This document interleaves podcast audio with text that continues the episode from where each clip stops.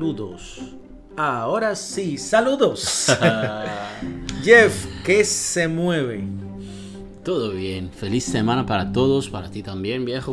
Gracias, gracias, hermano, gracias. Qué bueno Viendo- que estamos aquí de nuevo con otro episodio de los viajeros de los mundos. Viajeros de los mundos, recuerda seguirnos en nuestras redes sociales, arroba viajeros de los mundos, y desde allí podemos interactuar.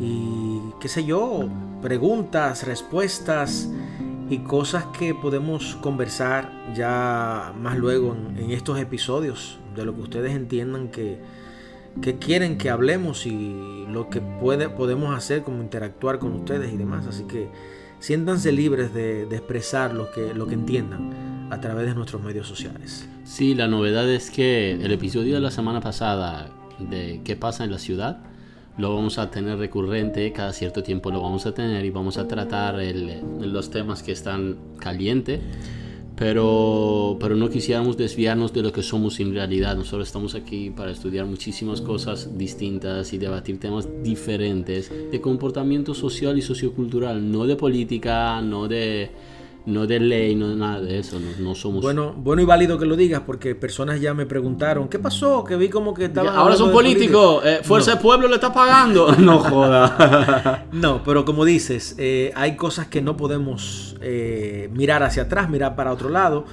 Y son temas que, que van muy de la mano lo que está pasando en la, en la sociedad actual. Y nosotros como, como parte de esa sociedad vamos a analizar de vez en cuando. Por eso, si se fijan, dice qué pasa en la ciudad y tiene un número uno. Cada cierto tiempo vamos a tratar estos temas de qué pasa en la ciudad y le vamos a colocar el número para que vayan teniendo una secuencia.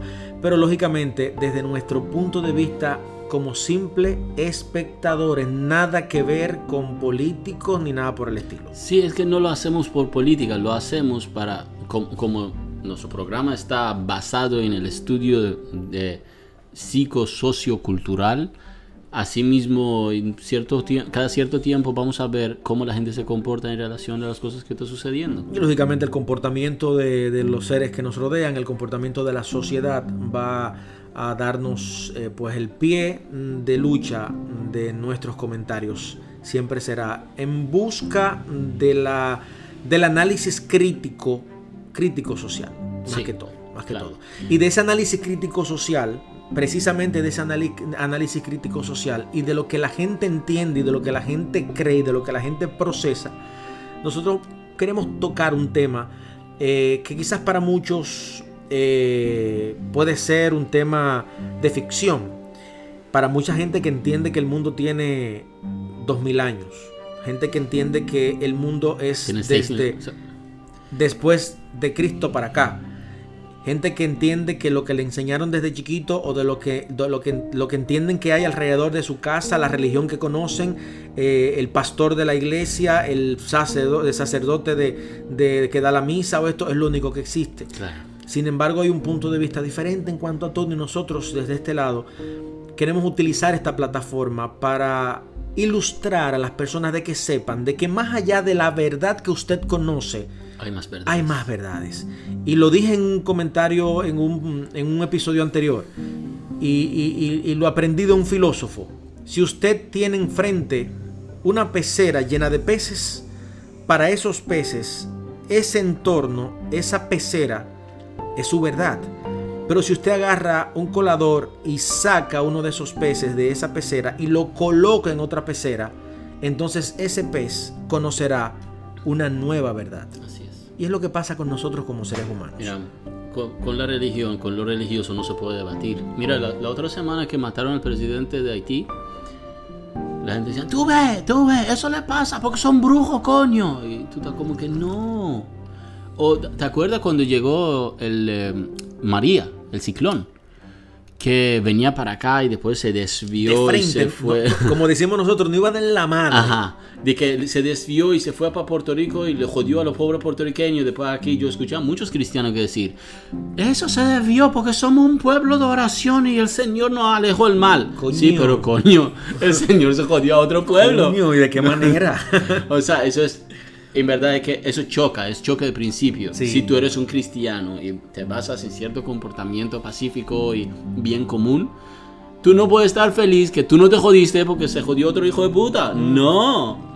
Eso está mal. Eh, vamos a verlo desde, desde principio, vamos a verlo de la forma que está funcionando, de la esencia de lo que estamos diciendo y vamos a pensar qué estamos diciendo. ¿Entiendes lo que quiero decir? Si, si hay eh, un vidrio roto, yo crucé y no lo pisé, y tú cruzas y lo pisas, yo no, porque Juan Pablo es feo, entonces por eso lo pisó. Yo, Dios me ayudó que no lo pisara. Coño, pues mi Dios es muy Coño, mi Dios, un desgraciado. desgraciado. Sí, yo también escuché eso y de verdad que me sorprendí bastante el hecho de que muchos cristianos dijeran, ah, que somos un país bendito, que la oración puede con todo, coño, pero... Para mandárselo a alguien más. pu- pu- Pudieron desaparecer el jodido eh, eh, eh, ciclón ese y no mandárselo a... Siempre ha habido lo- los religiosos. Pasó con el terremoto de Haití. Sí, Cuando el terremoto de Haití lo que decían era que eso le pasó a ellos porque eh, eran budistas, budistas bruja. no, brujos, Ajá. que practicaban vudú y... Coño. ¿Cómo así? Independientemente de todo, son seres humanos. Lo que pasa ahora mismo, mucha gente que está... Quizás Dios es racista. ¿Es posible? Porque... Por cómo se comporta, podemos hacer un Alguien- patrón de comportamiento. alguien, me, alguien me dijo la semana pasada, no, lo que está pasando en Haití ahora mismo, que el pueblo se está muriendo de hambre, eso es por los pecados. Y yo, coño, pero los chinos no creen en tu Dios y son más ricos que tú como nación. Entonces, Sí, el Dios de ellos parece que parece que tiene los ojitos eh, eh, Achinados. y- entonces son, son muchas creencias que el ser humano entiende que porque está dentro de ese paréntesis, de esos corchetes, ya no puede salir de ahí. Sin embargo, cuando analizamos las religiones en base a la esencia de cada religión, nos damos cuenta de dónde nacen las religiones, cuál es el punto de vista que tienen las religiones diferentes y qué relación existe, existe en los tiempos. Y una vaina más lógica que el diablo. Tú analizas, por ejemplo, nuestro país. No salgas de la República Dominicana, de la isla, de la, Espa- la española. No, no salgas de aquí. Antes de la llegada de Colón en el 1492, aquí habían aborígenes, habían taínos. Los taínos no creían en Jehová. Los taínos no creían en Jesús. Los taínos no conocían quién Por, era e- Jesús. por eso murieron todos, porque su Dios no le ayudó. Sin, emba- sin- sin embargo, los españoles llegaron, colonizaron Y le dieron e impusieron la- la- el catolicismo y le dieron en the model, como tú dices. Entonces, ellos creían en, en, en, el dios de- de- de- de- de- del sol, en no sé quién. Ellos no sabían quién era Jesús. A ellos no les importaba que Jesús hace dos mil años, ya en esa ocasión, mil y pico de años atrás, mil quinientos años atrás, estaba por ahí haciendo nada. Esa gente no sabía nada de eso. Entonces yo por eso voy a culpar a, un, a una raza, a un conjunto de personas porque creían algo diferente a lo que yo creo. Entonces tenemos que analizar desde diferentes puntos de vista de dónde nace todo esto, de dónde nacen las religiones, de dónde nacen las creencias, de dónde nacen los dogmas y de dónde nace tu creencia y si tu creencia es la verdad. ¿O por qué tiene que ser la verdad? ¿O por qué tiene que ser mi verdad? ¿De dónde, la- nace? ¿De mira, dónde nace? Yo siempre le he dicho a la gente, cuando, cuando tú piensas pequeño, tu mundo es cerrado, tu mundo es pequeño, no, no es válido tu, tu opinión. Si quieres dar una opinión válida, tienes que alejarte, irte más lejos y ver, ver el panorama, para ver todo lo que está pasando. Cuando ves el panorama, tu opinión es válido, porque lo puedes ver a base de, de avance tecnológico, avance de tiempo, avance de muchísimas cosas. Y las religiones no son excepción, las religiones sie- siempre han ido evolucionándose dependiendo de la forma que piensa el ser humano y su evolución mental. Mira, eh, yo te dije, hoy vamos a hablar de, de una religión que se llama Zaratustra. Zaratustra. Ajá, lo- los zaratuistas, o en griego le dicen, eh, eh, o sea, en mi idioma, que es el idioma original donde nace la religión, le dicen Zartosht. Pero los griegos le dicen Zoroastro. Y en español, en español lo conocemos a base del idioma avéstico, que es el idioma de ellos, o sea, es el idioma de- en el que está escrito Avesta, el libro de los eh, eh, zaratuistas. Ellos le dicen Zaratustra a su profeta. Es, es una religión que en verdad su origen no sabemos de dónde viene, pero tenemos evidencias escritas y, y en lo que hemos podido estudiar el, el contexto sociocultural y lingüística del libro y de, los, eh, de, las evidencias que se ha quedado, lo relacionan hasta hace 2000 mm, años antes de Cristo. Algunos otros dicen ah, eh, que se basa en siglos 7 y 8 antes de Cristo, pero es que en siglos 7 y 8 antes de Cristo esa religión llega a su tope de poder, o sea, hace 2700 años, 2800 años. Llega a su tope de poder que Ciro, Darío el Grande, esos grandes reyes de Persia que conquistaron Babilonia, practicaban esa religión. Es una religión eh, vanguardista, porque es la primera religión donde no se adora nada específico. En el tiempo que eh, en Grecia adoraban a eh, Zeus y Olimpo y esas cosas, que eran figuras personales y había ídolos en todo el mundo, ellos no tenían ídolos, ellos no adoraban algo específico, no era sol ni, la luna su, dios. Esa religión se basa en que hay una energía buena que se llama Aura Masta, que es equivalente de Dios, y hay otra energía negativa, una fuerza maligna que le dicen Ariman, que es equivalente al diablo su definición, el concepto de, morir, resurrección, eh, infierno, todo eso es lo que le da la base principal a las religiones abrahámicas. O sea, las religiones que en capítulos anteriores lo conocemos como religiones divinas.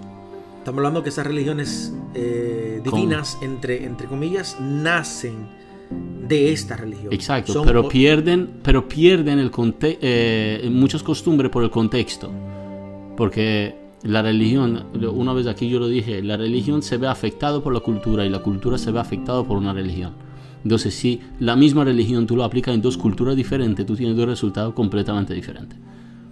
Okay. Es una, esa religión es muy interesante de punto de vista que es bastante humanista, no, no limita las reglas para tú pertenecer a esa religión. Dice que tienes que pensar bien, actuar bien y hablar bien. O sea, tú, tú te llevas de esas tres cosas y tú perteneces a esa religión. Y, una vaina tan lógica como la que, la que voy a, preguntar ahora. ¿Tú crees que, que, una religión que nace en, en, el corazón del imperio persa hace cuchumil años Una religión que nace, vuelvo y repito, en el corazón del imperio persa, es falsa y la tuya es verdadera. Porque es la que tú conoces. Hace cuatro mil años. Coño. Antes de que tu Biblia dice que el mundo existiera. Ese, ese es la gran pregunta del día. y si, la gente expandiera su mente un poquito, por lo menos si la gente me dijera, si los cristianos me dijeran, si los cristianos dijeran, no me lo tienen que decir a mí, porque yo no soy nadie para que ellos me lo digan a mí. Pero si los cristianos dijeron, mira, mi religión es esta. Si la tuya es esa, ok, yo te la respeto. Pero no me vengas a insinuar o a decir que tu religión es esa y lo que yo creo o lo que yo practico es falso. Es falso porque la tuya es la verdadera. No, pero para un cristiano todas las demás religiones son diabólicos. Claro. Pero eso no está correcto, no está bien. O sea, mayor parte de la eh, población del planeta está equivocado. ¿Tú dices la verdad? Porque la hmm. mayor parte de la población del mundo no es cristiano.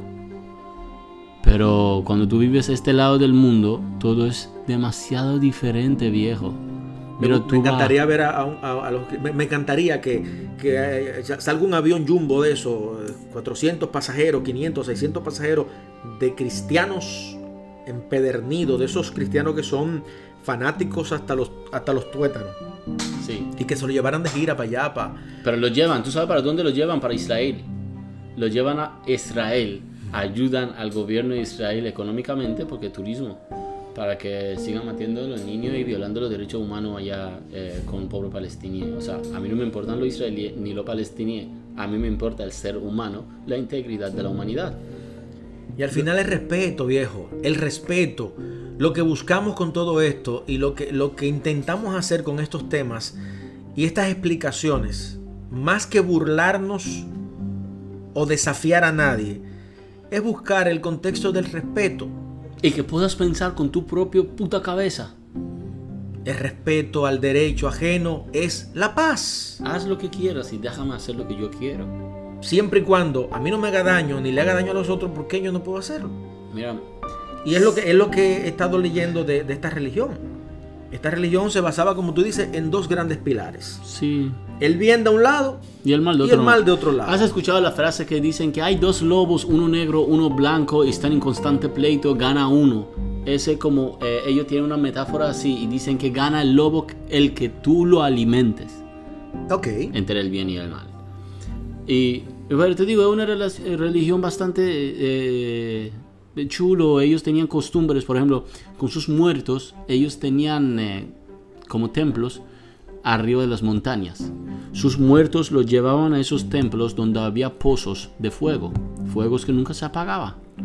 Entonces ponían primero tu cadáver allá arriba hasta que te, te- iba pudriendo el, el cadáver y hasta los pájaros se alimentaban de ti. De cierta forma tú volvías a la naturaleza y lo que quedaba de tu cuerpo, los huesos, y en ese pozo de fuego, cada cierto tiempo prendían fuego y quemaban a todos los huesos. Así te purificaban todo. Esa es la forma que trataban eh, la muerte. Y de, su- de, de las cosas mitológicas que tenían, porque ninguna religión es libre de mitología, de mitos, ellos decían que el fuego es santificador y sanificador. ¿A qué, ¿A qué se referían? Decían, ellos decían no que adoraban el fuego, no, pero lo veían como un elemento sagrado. Decían que el fuego no quema al hombre libre de pecado. ¿Has escuchado el cuento que dicen que Jesús dijo, ah, el que es libre de pecado tire, la, tire la primera piedra? Es lo mismo. Ellos dicen que si tú eres libre de pecado, el fuego no te quema. Ahora el fuego quema a todo el mundo. Eso quiere decir que todos somos pecadores. pecadores. Es la misma esencia dos mil años antes de que Cristo naciera. Y si, y si tú, y si tú te vas a los textos religiosos, desde el primero hasta el último, son copias, con diferentes, con diferentes interpretaciones. Sí, Son es. parabólicos en, en- en diferentes interpretaciones, porque mira, por ejemplo, la enseñanza del Zoroastro tiene tres principios importantes. Los buenos pensamientos, las buenas palabras y las buenas acciones. Así es. En eso se basaba eh, eh, es, es las enseñanzas de, de esta religión. Eh, sin embargo, las religiones contemporáneas, las religiones de ahora, pues de una manera u otra también tratan de basar su, su- creencia en esto. Con la única disyuntiva de que entienden que lo que está fuera de ellos está mal, que es lo que nosotros estamos eh, totalmente en contra. Y, y la única disyuntiva también de que entienden de que, de que es así y punto. No, no es así, punto. Entonces es bueno, es muy bueno estudiar, es muy bueno irse detrás. Estamos hablando de una religión de mil, mil y tanto de años, dijiste, antes de Cristo. Lo vi por acá en un, en Dos milenios, dice aproximadamente. Dos milenios antes de Cristo. Hace cuatro mil años. Eso es para la gente que entiende que el mundo tiene algunos 2000, 2000 y algo de años. Así es. Pero, da- déjame hacerte un cuento. Ahí hay, mira, Persia es, eh, la cultura de los persas está lleno de poesías. Es un idioma lleno de poesías. Yo, yo creo que otros cinco culturas juntos no tienen tanto poesía como los persas.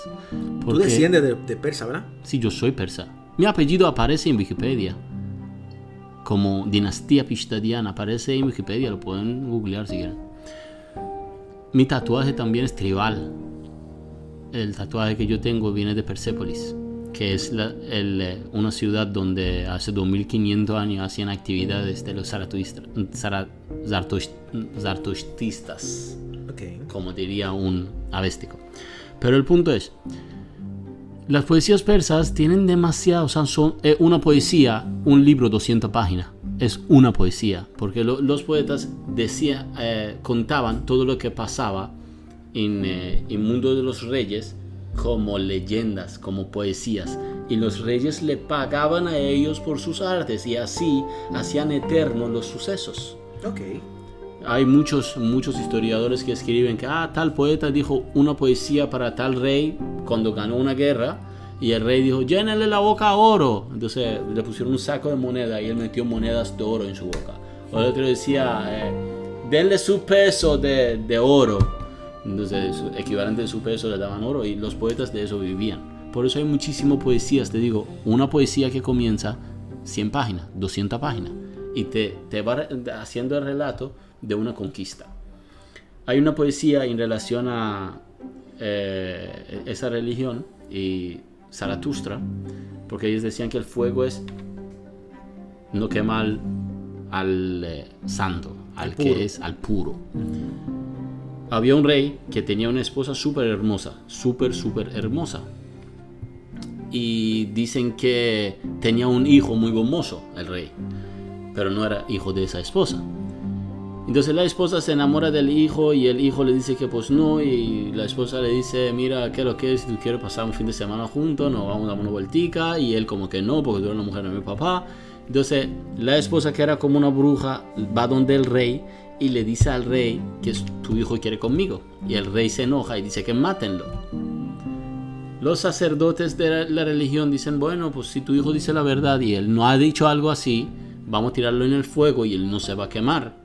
Entonces el relato, la poesía, cuenta la forma que reunieron muchísima madera, dicen que un fuego de tamaño de una montaña, lo meten al tipo en el fuego y él camina a otro lado y sale nítido, o sea que él decía la verdad.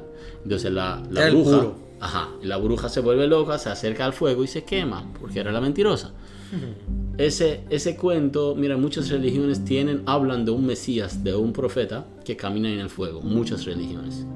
Pero esta religión lo está contando de hace qué? 2800 años. Por eso te digo, esta religión es la base de todas las demás religiones que lo conocemos como divina. Muchísimas de las reglas que, por ejemplo, Abraham aplicó a su primera religión, que viene siendo la base de judaísmo, cristianismo e islam, se basan en las reglas zaratoístas. Lo peor de todo es que tú esa vaina está en internet. Y la, gente, ni lo busca, ni lo, investiga. Mira, yo acabo de ver aquí en Wikipedia, buscando información sobre esa religión. Mira, mira, mira qué interesante lo que dice aquí. Aquí dice que según ellos, el mundo era creado por base de dos energías. Una buena, un espíritu bueno y un espíritu maligno. Y dice que son gemelos y que a través de ellos, de esa cooperación, existe el mundo. Para que el bien triunfe sobre el mal, el hombre tiene que tomar una decisión, porque el hombre es el único ser vivo al que se le ha dado la oportunidad de liderar y cambiar. Ahí está el ejemplo que te di sobre el lobo. Eso es lo que quiere decir. Gana la fuerza que tú, que alimentes. El hombre puede perdonar u odiar y el hombre es el humano porque no se deja guiar por sus instintos, dice el texto. Ahora depende pues de todos elegir lo que es bueno y así apoyar la lucha contra el mal o seguir en el mal. De allí nace todo lo que hoy conocemos como todas las religiones. Como religiones. Así es. El diablo, Dios. Yo te pregunto, ¿por qué eso no te lo enseñan en la iglesia, ni en una mezquita, ni en una sinagoga? ¿Por qué? Ah, porque no está en la Biblia. Ah, no, porque no le conviene. Porque no le conviene. Mira, los cristianos es que no, es que no, hablan, no hablan de ahí para atrás. Sí, pero tú, has investigado el, nacimiento de la Biblia. La Biblia no existía. No. O sea, la Biblia no existía. La Biblia es un resumen de 70 y 66 libros. Le dicen libros canónicos, yo creo.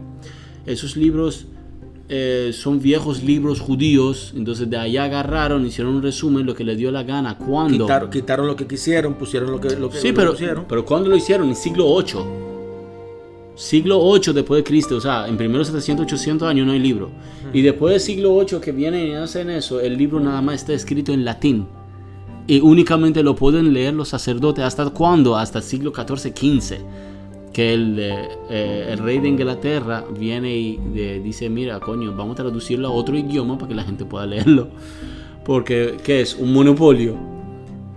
O sea, en la Biblia que tenemos en la mano, de la manera que lo conocemos hoy, el la Biblia King James, tiene cuántos años de edad? ¿Cuatro o cinco siglos? O sea, y los otros 1500 años, ellos hicieron lo que quisieron y pudieron haber puesto lo que les dio la gana ya. Y lo, no, no estoy justificando ni estoy eh, negando la certeza o realidad de la Biblia. Simplemente quería decir que el conocimiento de lo eh, judío antiguo se basa en esa religión de zaratuistas, porque dicen cuando Ciro, el rey de Persia, conquista Babilonia, los eh, judíos eran esclavos en Babilonia. Pero dicen que era un rey tan eh, como temido que mucha gente se suicidó antes de que él eh, llegara en la, ciudad. Hay historiadores que escriben que hasta había hombres que mataron a toda su familia y se suicidaron para no caer en la mano del rey. Esta era la, la propaganda que le habían dado al, al rey. Pero cuando el rey conquista la ciudad, dice, tú sabes, en reino de Persia nunca ha habido esclavismo, nunca ha habido esclavitud, nunca. Él dice, aquí todos son hombres libres pueden quedarse aquí en la ciudad y vivir como hombre libre o irse. Entonces el, pueblo de los judíos se va de, allá, pero eso se trata de hace 2500, 2600 años. Y ellos se van, y hasta en Torah, en el libro de los judíos, resaltan al, al Ciro como Ciro el liberador, porque liberó el pueblo de Israel, de, de los judíos del Babilonia. Para que tú veas qué tipo de persona era. Y su religión era zaratuistas. Él era zaratoísta. Sin embargo, todo eso Por eso la esencia de la religión de los judíos, los judíos viene de lo mismo de los zaratoístas. O sea, tomaron eso. ¿Qué deberían, por ejemplo, hacer en las escuelas con la materia de religión?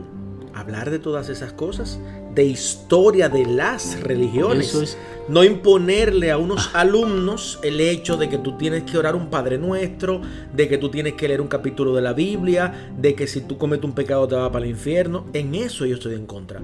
hablemos, hablemos de religiones, hablemos de historia de las religiones para que todos los muchachitos sepan de dónde salen todas esas religiones. yo siempre he dicho eso. Digo, cámbienle el nombre a moral y cívica. Moral y cívica no es una materia, o religión no es una materia porque ustedes están dando cristianismo. Claro. cristianismo. Es una imposición. Y, eh, lo es. Porque lo correcto es que te expliquen todas las religiones de un punto de vista neutro. Claro. Yo puedo ser profesor de religión, pero no practicándolo ninguno. Porque si yo practico una religión, es como si tú eres de Licey y vas a hablar de pelota. ¿De quién hablas bien? De Licey. Claro. Entonces tú deberías ser una persona que te gusta fútbol y vas a hablar de pelota, ahí tu opinión es neutro. Tu opinión es libre de perjuicios personales. Pero en las escuelas de aquí ponen una vieja cristiana que da clase de religión. ¿De qué tú crees que está hablando la pastora en el curso? Está hablando de Islam, de judaísmo, de todas las demás religiones, de cómo es la esencia de creer en una fuerza divina. No, señores, no de eso que hablan. Habla de que el Señor dijo tal cosa y eso es lo que tú tienes que hacer. Y si no te jode. Entonces, mira, la filosofía de, de educación dominicana es laica. Supuestamente. Supuestamente. Supuestamente. Porque se supone que tú puedes tener libre, la libre expresión y libre decisión de practicar cualquier religión. Pero tú sabes que eso no pasa aquí. Pero, eso no Pero aquí recientemente querían imponer la lectura de la Biblia como, como algo eh, obligado en las escuelas. Lo es. Lo querían poner, no, lo es. lo hacen todas las mañanas en acto de la bandera. Leen un poco de la Biblia. Es una estupidez. No deberían hacerlo. Jamás. No deberían hacerlo. No deberían. eso, eso está mal, eso es imponer, eso es indoctrinamiento inconsciente. Claro. Tú, tú sabes, muchos dominicanos son cristianos, ¿sabes por qué? Porque cuando eran chiquitos había una Biblia abierta en la esquina de su casa que ellos lo temían. Entonces, cuando tú eres grande, ese, ese miedo está ahí y tú vas a seguir las mismas reglas de tus padres porque simplemente es más fácil. Y eso no está bien. ¿Qué estamos haciendo con nuestros hijos? ¿Qué estamos haciendo con nuestro entorno? ¿Qué estamos haciendo con nuestros alumnos? ¿Qué estamos haciendo con nuestros amigos? ¿Qué estamos tratando de imponerle a una sociedad que se supone debe tener una convicción neutra en cuanto a ciertos pensamientos religiosos, pero no se puede. No nada más en la religión. Vamos a terminar esto hoy aquí. La semana que viene, próximo capítulo, vamos a hablar de homosexualidad, de la orientación sexual y de la forma que el sistema quiere tratar el tema.